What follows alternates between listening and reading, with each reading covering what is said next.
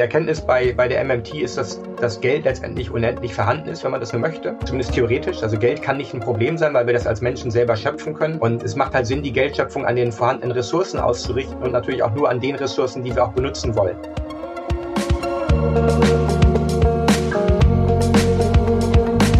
MMT zeigt nochmal ganz deutlich auf, dass der Staat nicht unser Geld will, ja, was wir alle ja mal denken, der Staat will uns unser Geld wegbesteuern. Aber nee, mit seinen Ausgaben möchte er sozusagen Arbeitsleistungen und Maschinen und Güter und Dienstleistungen halt aus dem privaten Sektor rausziehen. Das war Dirk Ehns und damit sage ich herzlich willkommen zu einer neuen Folge Future Economies. Mein Name ist Josa und an meiner Seite ist heute Vicky. Hallo Vicky. Hi Josa. Wie ja in der letzten Folge schon angekündigt, möchten wir uns heute mit der Modern Monetary Theory, kurz MMT, beschäftigen. Wer von euch viel auf Econ Twitter unterwegs ist, der wird sicherlich schon mal drüber gestolpert sein, denn das ist ein Thema, bei dem sich äh, sehr hochrangige ÖkonomInnen tatsächlich immer wieder extrem in die Haare bekommen ist ein wirklich sehr heißes Thema derzeit. Wie bist du denn persönlich darauf gekommen, Vicky? Ja, das stimmt. Das ist aktuell äh, sehr viel diskutiert. Ähm, ich glaube, dass ich zum ersten Mal davon erfahren habe, war 2019. Das war noch während meines Studiums ähm, bei einer Art Konferenz. Und es ging eigentlich um ein ganz anderes Thema, aber in der Mittagspause ähm, habe ich mitbekommen, wie sich eben da zwei Ökonomen über die MMT unterhalten haben, weil es da eben auch gerade viel diskutiert wurde in den Medien, gerade ähm, in der USA. Und ich hatte davor noch nicht davon gehört und hatte die klassische, neoklassische Geldschöpfung im, im VWL-Vorlesungen gelernt ähm, und fand es eben spannend, dass es da auch andere Ansätze gibt, die so nicht im, in den Vorlesungen behandelt werden. Und das hat dann mein Interesse geweckt, mich auch mal damit zu beschäftigen. Ja, ich finde auch immer, wenn es um die Frage der ökologischen Transformation geht, sehr spannend, weil da ja gerade die konservativen Kreise und auch unser Finanzminister sehr gern darauf verweisen, dass das alles nicht finanzierbar wäre, dass eben ähm, kein Geld dafür da wäre. Und äh, da finde ich es eigentlich noch am dreistesten immer, dass dann da immer noch gesagt wird, dass das ja dann ein unausgeglichener Staatshaushalt, der den kommenden Generationen zu Lasten ginge, werden dafür eben Dinge abgelehnt werden, die den kommenden Generationen total zugute kämen. Unser Gast für diese Diskussion heute ist Dirk Ehns. Er ist Wirtschaftswissenschaftler und vielleicht Deutschlands bekanntester Vertreter der Modern Monetary Theory. Er lehrte bereits an der Hochschule für Wirtschaft und Recht in Berlin, an der Freien Universität Berlin und an der Europa-Universität Flensburg. Und aktuell ist er Dozent an der Torrance University in Australien und an der Steinbeis SMI hier in Deutschland. Er hat auch eine Reihe von Lehrbüchern mit MMT-Fokus herausgebracht und sein neuestes Lehrbuch wird im Herbst erscheinen. Und das heißt Makroökonomik, Wirtschaftstheorie für das 21. Jahrhundert. Hallo Dirk, schön, dass du da bist. Ja, hallo User, hallo Vicky, vielen Dank für die Einladung. Wir fangen als allererstes immer mit einer persönlichen Frage an und die wäre in dem Fall ganz einfach, Dirk. Wie bist du denn zur MMT gekommen und was hat dich dann dazu gebracht, da deinen Forschungsschwerpunkt drauf zu legen? Ja, das ähm, Interesse an der an der Geldtheorie kam eigentlich in der Folge meiner Doktorarbeit. Das heißt, ich habe im Bereich der Wirtschaftsgeografie promoviert und hatte meine Promotion auch schon abgeschlossen und habe mich beschäftigt mit der Frage, ähm, was passiert, wenn sich multinationale Unternehmen ansiedeln vor Ort, was passiert dann mit dem Rest der äh, Wirtschaft. Ganz grob zusammengefasst, in dem Modell ist es halt so, wenn die Produktivität hoch ist und der Lohn ist niedrig, dann kommen halt viele Unternehmen in diese Region und wenn es andersrum ist, dann halt nicht. Aber das ist natürlich ein bisschen einseitig. Also die Vorhersagen waren einfach schlichtweg falsch. Und dann haben wir halt überlegt, das liegt bestimmt an der Nachfrage. Das heißt also, die Unternehmen gehen ja auch dahin, wo die Nachfrage hoch ist. Ja, das heißt also, hohe Löhne haben ja immer den großen Vorteil, dass auch die Nachfrage hoch ist. Und da habe ich halt gedacht, gut, dann kann ich ja jetzt, wo ich fertig bin mit meiner Promotion, da habe ich gedacht, okay, dann beschäftige ich mich nochmal mit Geld und versuche mal zu verstehen, wie Geld funktioniert. Meine erste Frage war natürlich, was ist Geld? Jahrhundertelang haben sich Ökonomen mit dieser Frage beschäftigt und vielleicht ist das gar keine gute Frage. Eigentlich müsste man sich viel konkreter fragen, ähm, wo, wie entstehen eigentlich Bankguthaben und wie gibt eigentlich der Staat Geld aus, über eine Zentralbank beispielsweise. Ich frage ja auch nicht, woher kommen Tiere. Ist auch zu allgemein und nicht, nicht speziell genug. Ähm, ja, und so bin ich dann dahin gekommen. Magst du dann vielleicht auch ähm, zum Start noch mal ganz kurz erklären, wie denn die Geldschöpfung laut MMT funktioniert? Wir haben ja auch Geldschöpfung schon in der letzten Folge thematisiert und vielleicht kannst du auch ein bisschen sagen, was der Unterschied bei dem MMT-Ansatz hierzu ist. Ja, wir unterscheiden halt in der MMT ganz stark zwischen Schöpfer des Geldes und den Nutzerinnen und Nutzern des Geldes.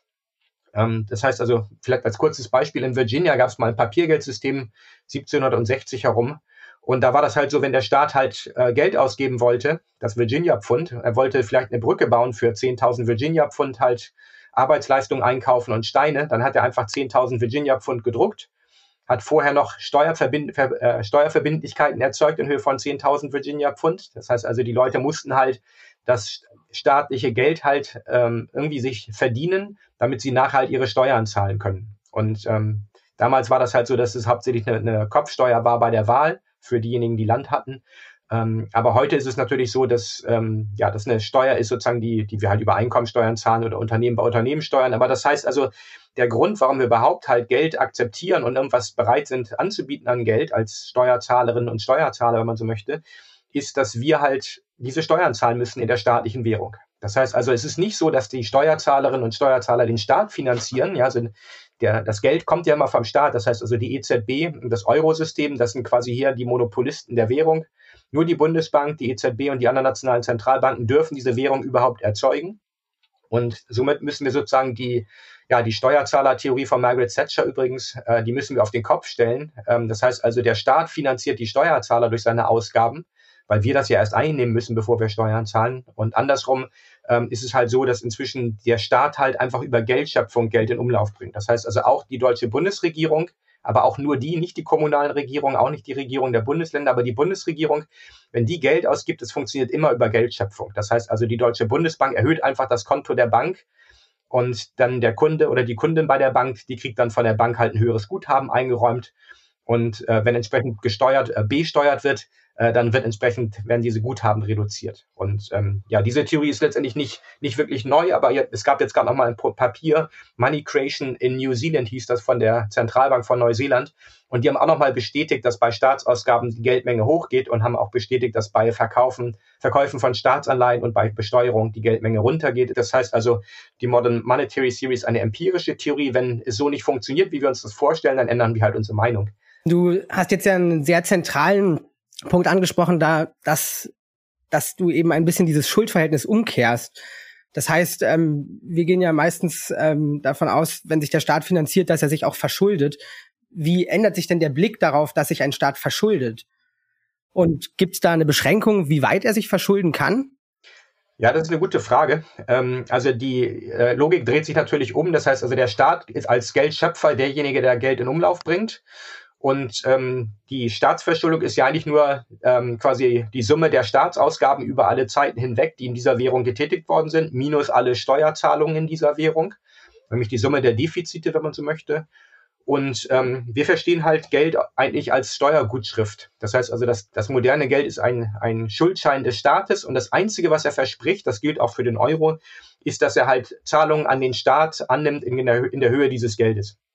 Also für den 20-Euro-Schein können wir nichts kaufen. Wir, können, wir kriegen kein Gold bei der EZB, auch nicht bei der Bundesbank, kriegen auch keine Dollars, zumindest nicht bei der Zentralbank. Aber das Finanzministerium akzeptiert das für Steuerzahlungen und andere Zahlungen. Und naja, die Frage ist natürlich dann, wie, wie hoch kann man das denn drehen, in Anführungsstrichen? Also der Staat, muss man nochmal gut trennen, der Staat gibt halt Geld aus und es entstehen natürlich dann kurzfristig Staatsschulden, aber das Geld zirkuliert natürlich. Das heißt also, wenn ich das Geld irgendwie ausgebe, was ich vom Staat bekommen habe, dann muss ich ja auch, ähm, also wird Mehrwertsteuer bezahlt, wenn ich einkaufen gehe oder wenn ich jemand anders bezahle für als Babysitter beispielsweise, dann steht auch wieder Steuer, Einkommensteuer vielleicht. Ähm, das heißt also, die staatlichen Ausgaben können natürlich dazu führen, dass die Defizite hochgehen. Ähm, und wir haben auch jetzt gesehen in der Corona-Pandemie-Zeit, wir hatten in den USA, glaube ich, ein staatliches Defizit mal in Höhe von 25 Prozent des Bruttoinlandsproduktes.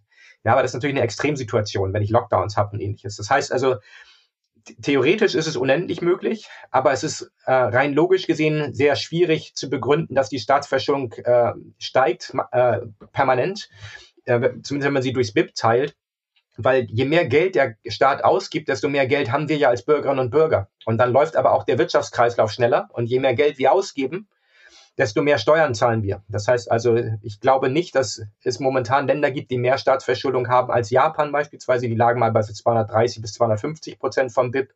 Griechenland hatte jetzt 2020 auch so um die 210 Prozent, aber da sehen wir schon sozusagen, es gibt keine Länder mit 1000 Prozent Staatsverschuldung oder, oder noch höher. Äh, wahrscheinlich, weil es einfach schwierig ist, so viel Geldvermögen zu erzeugen in der Wirtschaft, ohne dass das dann ausgegeben wird.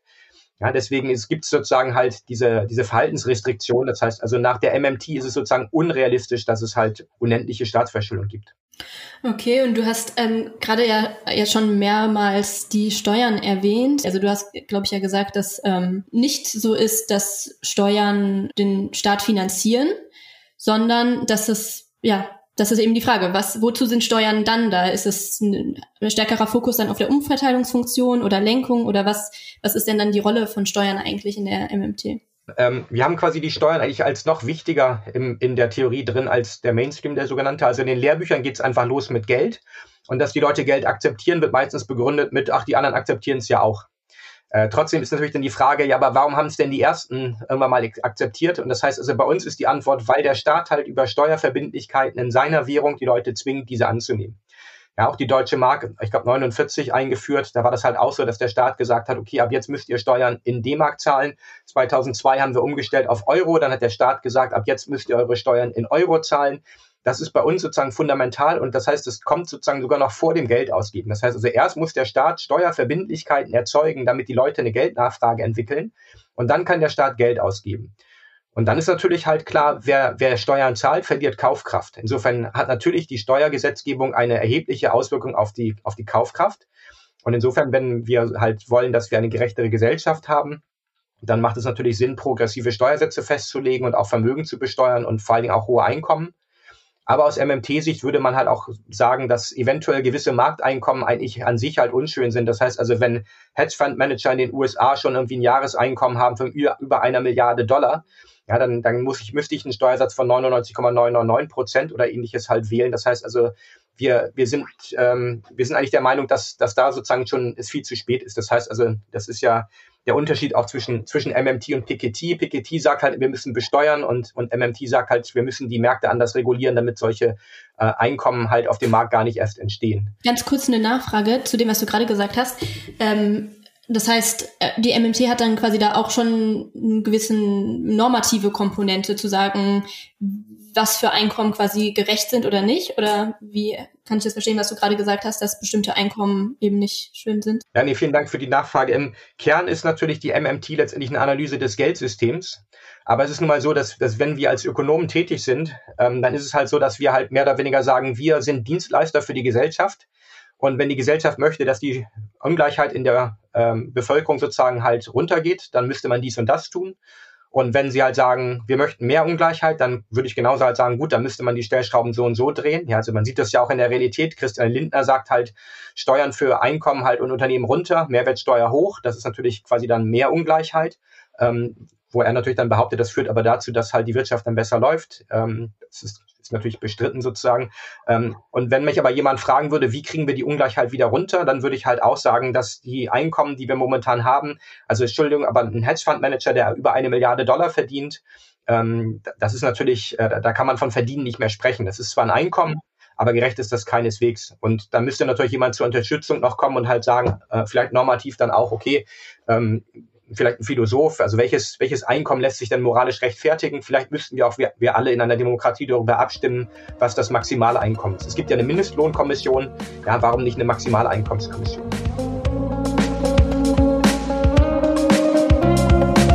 Welche Schlüsse ziehen wir denn jetzt daraus, wenn Geld eben so entsteht und wenn wir uns eben so einen Blick auf Staatsverschuldung und Steuern haben? Also was würde sich denn ändern, wenn wir in unserem Policy Design heutzutage äh, das mehr einfließen lassen würden? Ja, ich denke, das, was sich ändern würde, ist, dass wir halt begreifen würden, dass der Haushalt einer Bundesregierung ganz anders aufgestellt werden muss als schon als der Haushalt einer schwäbischen Hausfrau beispielsweise, die ja vielfach beschworen wird.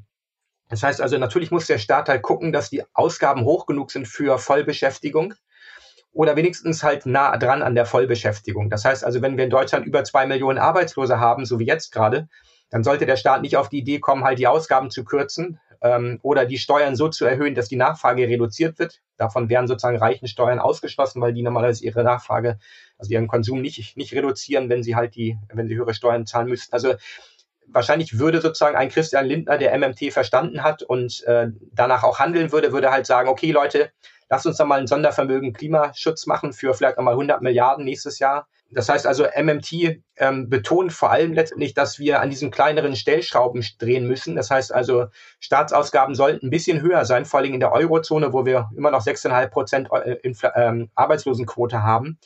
Ähm, viel mehr wird da gar nicht bei rumkommen. Aber natürlich ist es halt wichtig, auch politisch wichtig, dass wir halt sagen, naja, solange die Ressourcen da sind, können wir uns das leisten. Ja, also wenn wir Windparks haben wollen in der Nordsee, noch viel mehr offshore, äh, wir brauchen halt nur Werftarbeiterinnen und Werftarbeiter und wir brauchen ja, Maschinen in den Werften und die Werft an sich sozusagen, halt, wir brauchen Organisation. Ähm, aber wenn wir, wenn wir viele arbeitslose Werftarbeiter äh, haben und Arbeiterinnen, dann, dann können wir die anheuern. Da brauchen wir auch keine Steuern. Der Staat muss einfach nur mehr Geld ausgeben. Wenn die Ressourcen nicht da sind, naja, dann müssen wir erstmal die Steuern erhöhen, um sozusagen halt über die Steuern halt nochmal mehr Kaufkraft sozusagen zu reduzieren, damit halt Ressourcen frei werden, die wir dann halt benutzen können für, für staatliche Ausgaben. Das heißt also, ähm, die MMT zeigt nochmal ganz deutlich auf, dass der Staat nicht unser Geld will, ja, was wir alle ja mal denken, der Staat will uns unser, unser Geld wegbesteuern. Aber nee, der mit seinen Ausgaben möchte er sozusagen Arbeitsleistungen und Maschinen und Güter und Dienstleistungen halt in den privaten Sektor, aus dem privaten Sektor rausziehen, die natürlich für uns dann nicht mehr zur Verfügung stehen. Ja, das ist der Sinn sozusagen des, des staatlichen Geldsystems. Der Staat braucht Ressourcen für sein, für sein Wirken, sollte das Gemeinwohl fördern, vor allen Dingen ganz stark. Ähm, und dafür braucht er das Geld. Das ist jetzt ja erstmal eine extrem vielversprechende und schöne Vorstellung eigentlich, der Gedanke, dass wir uns nicht mehr mit Arbeitslosigkeit abfinden müssen, sondern dass, wenn eben Menschen arbeitslos sind, wir ihnen auch einfach Arbeit geben können. Äh, also das dürfte jedem von uns ja gefallen. Bedeutet das denn dann mit Blick auf die grüne Transformation, dass wir einfach jegliche Ausgaben, die wir halt tätigen wollen, also jegliche grüne Projekte, die wir anstoßen wollen, einfach immer mit neuen Staatsausgaben finanzieren können, sofern eben Ressourcen und ArbeiterInnen, die das dann auch machen würden, da sind. Und wenn man das so macht, was machen denn dann die privaten Banken? Brauchen wir die dann überhaupt noch? Ja und ja. Also ähm, der Staat kann natürlich halt über Sondervermögen, haben wir jetzt ja auch gesehen, über Sondervermögen kann er auf jeden Fall ähm, Geld ausgeben. Das heißt also, Sondervermögen sind einfach rechtliche Konstrukte, die in dem Staat halt erlauben, neben dem Haushalt nochmal 100 Milliarden wie bei der, äh, bei der Bundeswehr oder 200 Milliarden wie beim Gaspreisdeckel quasi zu erzeugen. Und äh, das geht. Ähm, er kann seine eigenen Schuldenregeln natürlich auch ausbremsen, indem er halt sagt, wir haben eine Notlage und was das Klima anbelangt, glaube ich, bin ich mir ziemlich sicher, dass das eine Notlage ist, die ja quasi zivilisationsbedrohend ist, wenn man so möchte. Ähm, ja, wir haben ja definitiv eine, eine Klimakrise. Ähm, das heißt also, wenn der politische Wille da ist, das scheitert sicherlich nicht am Geldsystem.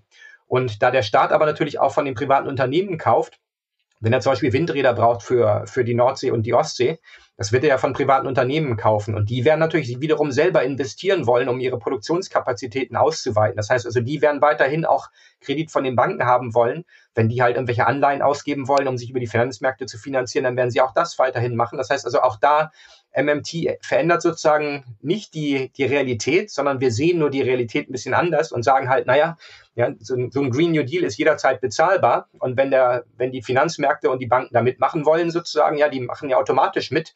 Ja, das, das sieht man ja auch bei, bei Audi zum Beispiel, hat auch gerade der Vorstandsvorsitzende vor ein paar Monaten gefordert, dass der Staat doch bitte jetzt die Elektroladerinfrastruktur schneller ausbaut. Insofern, die privaten Unternehmen haben vielfach ja auch schon der Bundesregierung gesagt, bitte gebt mehr Geld aus, bitte, bitte sorgt dafür, dass die Infrastruktur besser aussieht. Ähm, deswegen bin ich da durchaus auch optimistisch, weil unsere Probleme lassen sich natürlich teilweise zumindest auch mit Geld lösen. Einige, das sind die einfachen, die, die Früchte, die sehr, unten, sehr weit unten hängen. Und, und das kann ja auch die Bundesregierung sozusagen äh, wollen, dass sie halt sagen, okay, da, da finden wir politische Lösungen. Ja, das ist ganz spannend, weil wir uns ja viel mit der Frage beschäftigen, wie die ökologische Transformation über verschiedene ähm, Optionen, verschiedene Wege oder auch verschiedene Wirtschaftssysteme finanziert werden kann. Und ähm, da haben wir ja jetzt angesprochen, eben wie das Ganze finanziert werden kann, aber noch ein Punkt, wie die MMT eigentlich einen ganz spannenden Beitrag ähm, zu der ganzen Frage um die ökologische Transformation leistet, ist, dass ähm, das Geldschöpfungssystem, so wie es da beschrieben wird, oder einfach die Tatsache, dass wir Geld ausgeben können, Schulden aufnehmen können, ohne sie notwendigerweise zurückzuzahlen. Also dass dadurch ja in gewisser Weise der Wachstumszwang, den wir sonst durch das Kreditsystem haben, ähm, behoben wird. Und das passt natürlich dann sehr gut mit äh, Umweltschutz, Ressourcenschutz zusammen und den ganzen Ansätzen von Degrowth und ähm, Postwachstum. Kannst du vielleicht dazu noch ein bisschen was sagen zu diesem ähm, Zusammenspiel von MMT und Postwachstum? Ja, genau. Also die, die Erkenntnis bei, bei der MMT ist, dass das Geld letztendlich unendlich vorhanden ist, wenn man das nur möchte ähm, zumindest theoretisch. Also Geld kann nicht ein Problem sein, weil wir das als Menschen selber schöpfen können. Und wir sehen das ja auch bei Hyperinflation, dass es sozusagen auch komplett aus dem Ruder laufen kann. Insofern heißt das quasi, wir brauchen Regeln für die Geldschöpfung. Und es macht halt Sinn, die Geldschöpfung an den vorhandenen Ressourcen auszurichten und natürlich auch nur an den Ressourcen, die wir auch benutzen wollen. Also es kann halt natürlich sein, dass wir noch irgendwelche große Vorkommen haben von Erdgas oder Erdko äh, Erdöl äh, und vielleicht auch Stein oder Braunkohle, aber wir wollen da irgendwann nicht mehr ran. Und jetzt die Frage, wie bewirtschaften wir das? Und ähm, die Geldschöpfung im privaten Sektor ist ja uns allen klar. Das heißt also, Banken vergeben Kredite und dann müssen halt Unternehmen Profite machen, also Gewinne machen, um halt mit Zins und Zinseszins diese Kredite wieder zu tilgen. Aber der Staat, der hat natürlich die Möglichkeit halt anders zu wirtschaften. Das heißt, der kann einfach Geld ausgeben und der muss noch nicht mal irgendwas dafür nehmen, wenn er halt Dienstleistungen anbietet. Ähm, nur mal als Beispiel, bei uns sind ja ähm, die Grundschulen zum Beispiel sind halt staatlich finanziert. Ja, ähm, das heißt also, wir zahlen kein Geld dafür, Kinder in die Schule zu schicken. Trotzdem funktioniert das. Und die Schulen sind auch keine Profitmaximierer. Aber das ist tatsächlich also die Möglichkeit, wenn man halt sagt, wir wollen halt nicht diesen Profitdrang und wir wollen diesen Wachstumszwang halt reduzieren, dann müsste man halt sagen, okay, da muss der Staat das organisieren. Das heißt aber natürlich nicht sofort, dass der Staat das selber macht. Das heißt, der Staat kann ja immer auch private Unternehmen noch beauftragen, gewisse Sachen anzubieten. Das heißt also, auch Unternehmen können mithelfen, am, am Gemeinwohl zu bearbeiten. Klar kann der Staat dafür sorgen, dass er halt sagt, er vergibt halt mehr Aufträge, die in Richtung Kreislaufwirtschaft gehen. Er vergibt mehr Aufträge an Firmen, zum Beispiel, die auf, auf jeden Fall gute Jobs anbieten. Er kann ja bei den Bedingungen ja quasi selbst äh, auch bestimmen.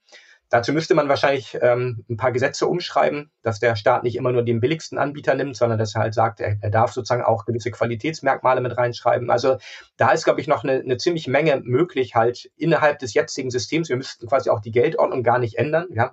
Die Sondervermögen haben das ja nochmal deutlich gemacht. Und auch die Schuldenbremse lässt sich locker politisch gesehen umgehen, sage ich mal. Es ist natürlich, sie steht in der Verfassung, ist absolut klar. Aber es gibt auch Ausnahmeregeln. Insofern ist es nicht gegen die Verfassung zu sagen, dass man die Schuldenbremse aussetzt. Machen wir jetzt ja auch gerade aufgrund der Pandemie. Okay, sehr spannend, was wir bis jetzt schon über die MMT gelernt haben. Wir wollen jetzt natürlich aber auch nochmal auf die andere Seite schauen und zwar äh, über Punkte sprechen, die an der MMT zu kritisieren sind. Denn es ist ja doch so, äh, Josa hat am Anfang schon den Twitter-Streit oder so angesprochen. Ähm, die Geschichte, die ich am Anfang erzählt habe von den Ökonomen in der Mittagspause, die haben sich auf jeden Fall auch kritisch gegenüber der MMT positioniert. Also es gibt da schon unterschiedliche Sichtweisen. Ähm, und deswegen erstmal ganz allgemein an dich die Frage, warum denkst du denn, dass die MMT so umstritten ist? Ja, ich, ich muss zugeben, dass ich halt auch neoklassisch studiert habe und auch neoklassisch promoviert habe. Das heißt also, ich habe auch Makrovorlesungen abgehalten, in denen ich erzählt habe, dass der Staat sich finanziert und habe halt auch immer gesagt, naja, entweder bei Steuern kommt das Geld rein oder bei Staatsanleihenverkäufe. Und das ist ja auch ein fundamentaler Punkt. Als ich mir das angeguckt hatte, zumindest habe ich gesagt, okay, ich habe jetzt meine Meinung geändert. Und jetzt muss ich vor meinen Studierenden letztendlich sagen, so, ich habe das bisher mal so unterrichtet und jetzt mache ich es aber anders. Und ich glaube ehrlich gesagt, je, je älter die Leute sind, desto schwieriger fällt ihnen das, äh, daran zu glauben, dass es tatsächlich sein kann, dass wir so einen Punkt fundamental falsch unterrichtet haben. Äh, und zwar über Jahrzehnte. Die Erkenntnis bei der MMT ist, dass das Geld wird eigentlich seit Jahrzehnten bei uns immer totgeschwiegen, aber es ist enorm wichtig. Und ähm, gerade eure Generation, euch fällt das jetzt so ein bisschen auf die Füße, die Geldschöpfung, die halt so läuft, wie sie momentan läuft. Also man vernachlässigt die Geldschöpfung des Staates und alles wird profitmaximierend betrieben. Das führt natürlich zu Problemen. Hauptsächlich halt äh, Klimakrise. Ja, natürlich dann halt die mein Eindruck in der Debatte ist allerdings gar nicht unbedingt, dass die orthodoxe Seite leugnet, dass der Staat als Geldschöpfer in Erscheinung treten kann, sondern dass die Diskussion da eher so ein bisschen über das Ausmaß ist. Also wie weit ist das möglich und wann wird es schädlich und was macht es mit, ähm, mit den Entscheidungen der einzelnen Wirtschaftsobjekte, also der Menschen und der Unternehmen in der Wirtschaft.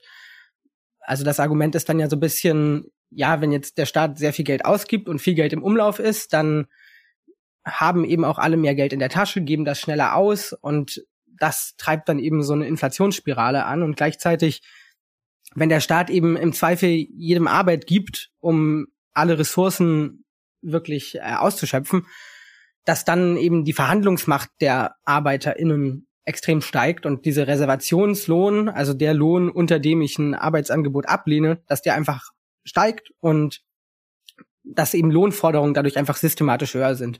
Und das wären dann eben zwei Kanäle, die Inflation extrem befeuern würden. Was entgegnest du denn diesen Argumenten? Ja, das sind eigentlich relativ stark empirische Fragen. Das heißt also, natürlich kann ich behaupten, dass wenn die Staatsausgaben steigen in Prozent des BIP, ähm, dass dann die Inflationsrate hochgeht, dass die Wettbewerbsfähigkeit abnimmt, dass die Währungen abwerten und einen schlechten Wechselkurs haben. Ähm, kann man ja versuchen, sozusagen theoretisch zu unterstützen. Aber die Frage ist natürlich, ob es so hinhaut in der Empirie. Das heißt also, wenn ich mir Länder angucke wie Schweden oder Dänemark, Norwegen, Island, Finnland, das sind ja die äh, Gesellschaften mit den größten staatlichen Sektoren. Ähm, ich nehme einfach mal Schweden raus als Beispiel, weil Norwegen hat halt ein bisschen äh, was von diesem Erdgasreichtum und äh, Finnland ist in der Eurozone, ist auch gerade kein gutes Beispiel. Aber Schweden zum Beispiel ist ein kleines Land ähm, und die, die, haben aber einen ziemlich äh, guten Wechselkurs und wenn man da hinfährt, ist alles ziemlich teuer. Hohe Inflationsraten haben die auch nicht und dabei sind sie ja noch komplett industrialisiert, obwohl sie so klein sind. Also insofern, Schweden ist eigentlich ein ziemlich nettes Beispiel, wo man halt sieht, okay, ähm, theoretisch gesehen ist es natürlich möglich, dass größere Länder mit großem staatlichem Sektor halt irgendwie inflationär sind, aber in Schweden gibt es das quasi nicht und auch seit Jahrzehnten nicht. Auch nicht in Dänemark und in anderen Ländern. Wenn wir in die andere Richtung gehen, Richtung Haiti beispielsweise oder äh, Subsahara-Afrika, wo der staatliche Sektor sehr klein ist, ja, da ist es natürlich dann so, dass die Inflationsraten da deutlich höher sind, ja, weil auch gerade die Steuereinnahmen, da braucht man ja einen, einen funktionierenden Staat für, dass die auch eingetrieben werden. Insofern zeigt halt die Empirie halt eher, dass die staatlichen, äh, die großen, also die großen Länder mit dem, oder die Länder mit den größeren staatlichen Sektoren, dass die halt letztendlich deutlich besser stehen, dastehen, makroökonomisch gesehen. Haben denn die skandinavischen Länder Vollbeschäftigung? Ja, sie hatten das mal, wie, so wie wir das auch hatten. Ähm, das heißt also, auch die skandinavischen Länder haben natürlich in den 60er, 70er Jahren wahrscheinlich noch Vollbeschäftigung gehabt. Wir hatten das in der Bundesrepublik Deutschland auch Ende der 60er Jahre, wenn man da mal in die Daten reinguckt, da hatten wir Vollbeschäftigung definiert als eine Arbeitslosenquote von unter 0,8 Prozent. Ja, es gab Jahre, ich habe ein Jahr gab es mal in Deutschland, da hatten wir Arbeitslosenzahlen, die waren bei unter 100.000. Ja, und wir waren natürlich nicht, nicht so klein damals. Und wir hatten gleichzeitig jahrelang Inflationsraten von um die zwei Prozent bei Vollbeschäftigung. Insofern, wir haben ja schon empirisch gesehen, dass es geht. Und dann kam halt äh, Thatcher und Dragon und Co. Und dann kamen halt diese ganzen Mythen halt von der Geldschöpfung, dass wenn der Staat mehr Geld ausgibt, dass es dann inflationär ist. Aber jetzt sehen wir natürlich auch schon wieder, 2020 hatten wir riesige Defizite, aber wir hatten teilweise Deflation oder niedrige Inflationsraten.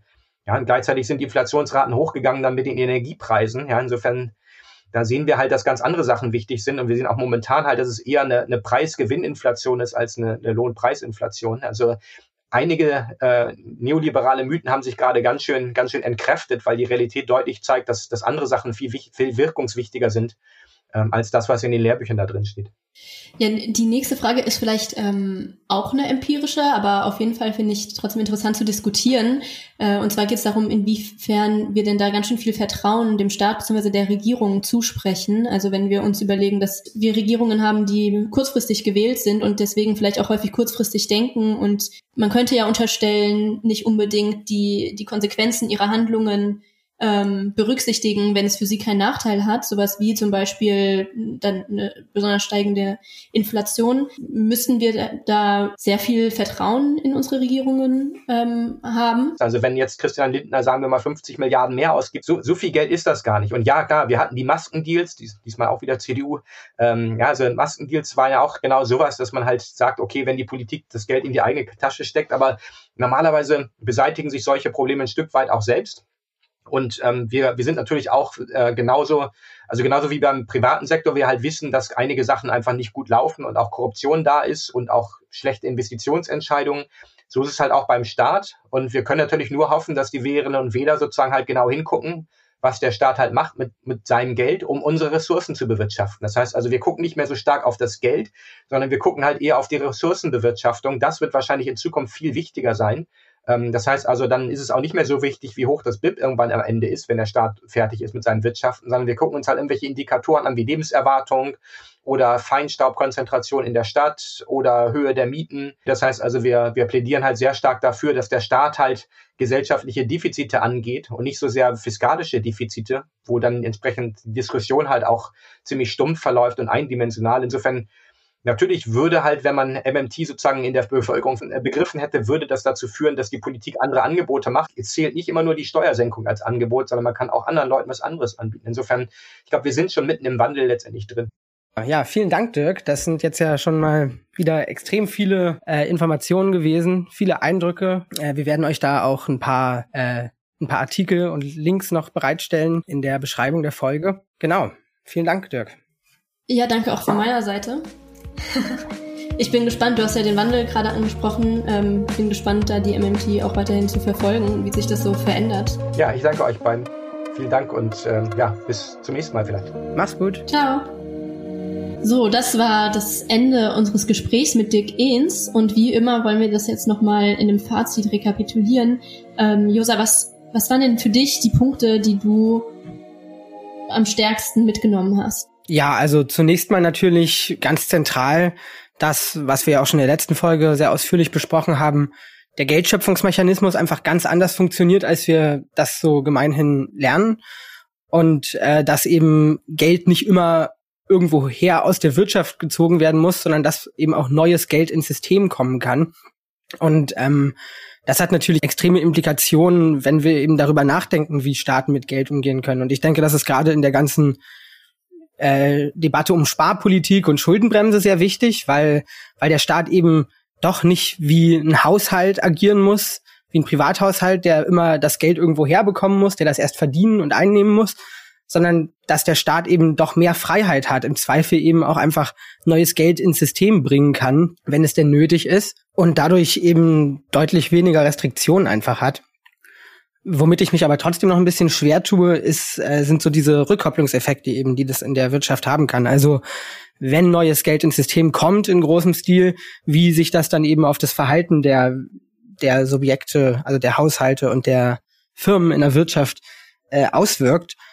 Und ähm, da hat mich jetzt auch Dirks Antwort einfach nicht hundertprozentig überzeugt. Also ich will gar nicht da jetzt unbedingt Stellung beziehen, sondern vielmehr, ich weiß es einfach nicht und das ist für mich einfach noch ein bisschen offen und da wäre ich einfach, da wäre ich einfach vorsichtig.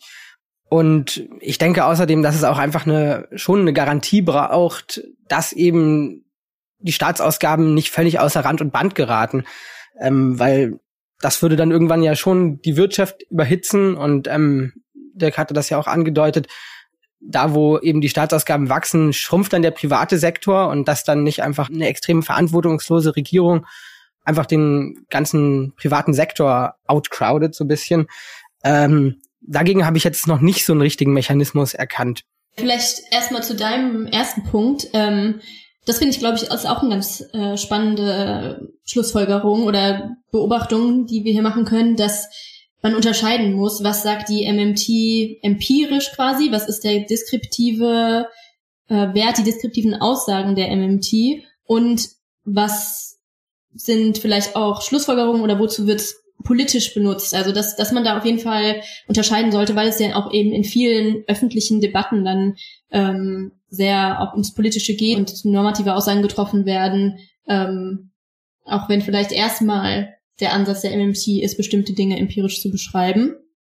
Ähm, genau, das finde ich, das finde ich auf jeden Fall was, was man festhalten kann. Und zu dem anderen Punkt mit, dass eben der MMT zufolge wir mehr Freiheit haben in, in der Sache, wie wir eben Geld beschaffen. Ich finde, das ist auf jeden Fall schon auch ein ganz spannender Punkt. Also, dass es, weil das ja auch zur Implikation hat, dass es quasi, dass Finanzierung eigentlich nicht unser Problem wäre. Also, dass wir unsere Gesellschaft, unsere Wirtschaft und Probleme, die bestehen, wie Arbeitslosigkeit oder eben auch die ökologische Transformation, über die wir ja viel geredet haben, ähm, oder Ungleichheit, dass das alles Dinge sind, die wir eigentlich aus der Sicht der MMT bekämpfen können und dass nicht, wie so häufig behauptet, Finanzierung hier das Problem ist. Ähm, das das finde ich auch einen sehr spannenden Punkt, dass eben nur die, die Beschränkung in der Verfügbarkeit der Ressourcen liegt und nicht in der Finanzierung. Das, das sind so ja, wesentlichen Punkte, die ich spannend fand. Aber natürlich bleiben auch für mich noch viele Fragen offen. Ja, definitiv. Also, und ja, es gibt wahrscheinlich kein Thema, bei dem sich ÖkonomInnen so krass in die Haare kriegen aktuell wie das. Wir packen auch ein paar Links in die Beschreibung rein. Genau, damit sind wir jetzt wirklich am Ende der Folge angelangt ähm, und bedanken uns sehr fürs Zuhören. Wer mag, kann uns gerne folgen auf Instagram, Twitter ähm, und LinkedIn auch dabei. Ähm, und genau auf unserer Website. Und wenn ihr Kritik, Fragen oder Anregungen habt, dann gerne immer über unsere Social Media Kanäle oder über unsere E-Mail hallo at future-economies.de. Und wir freuen uns auf die nächste Folge. Und damit sage ich Tschüss. Bis dann.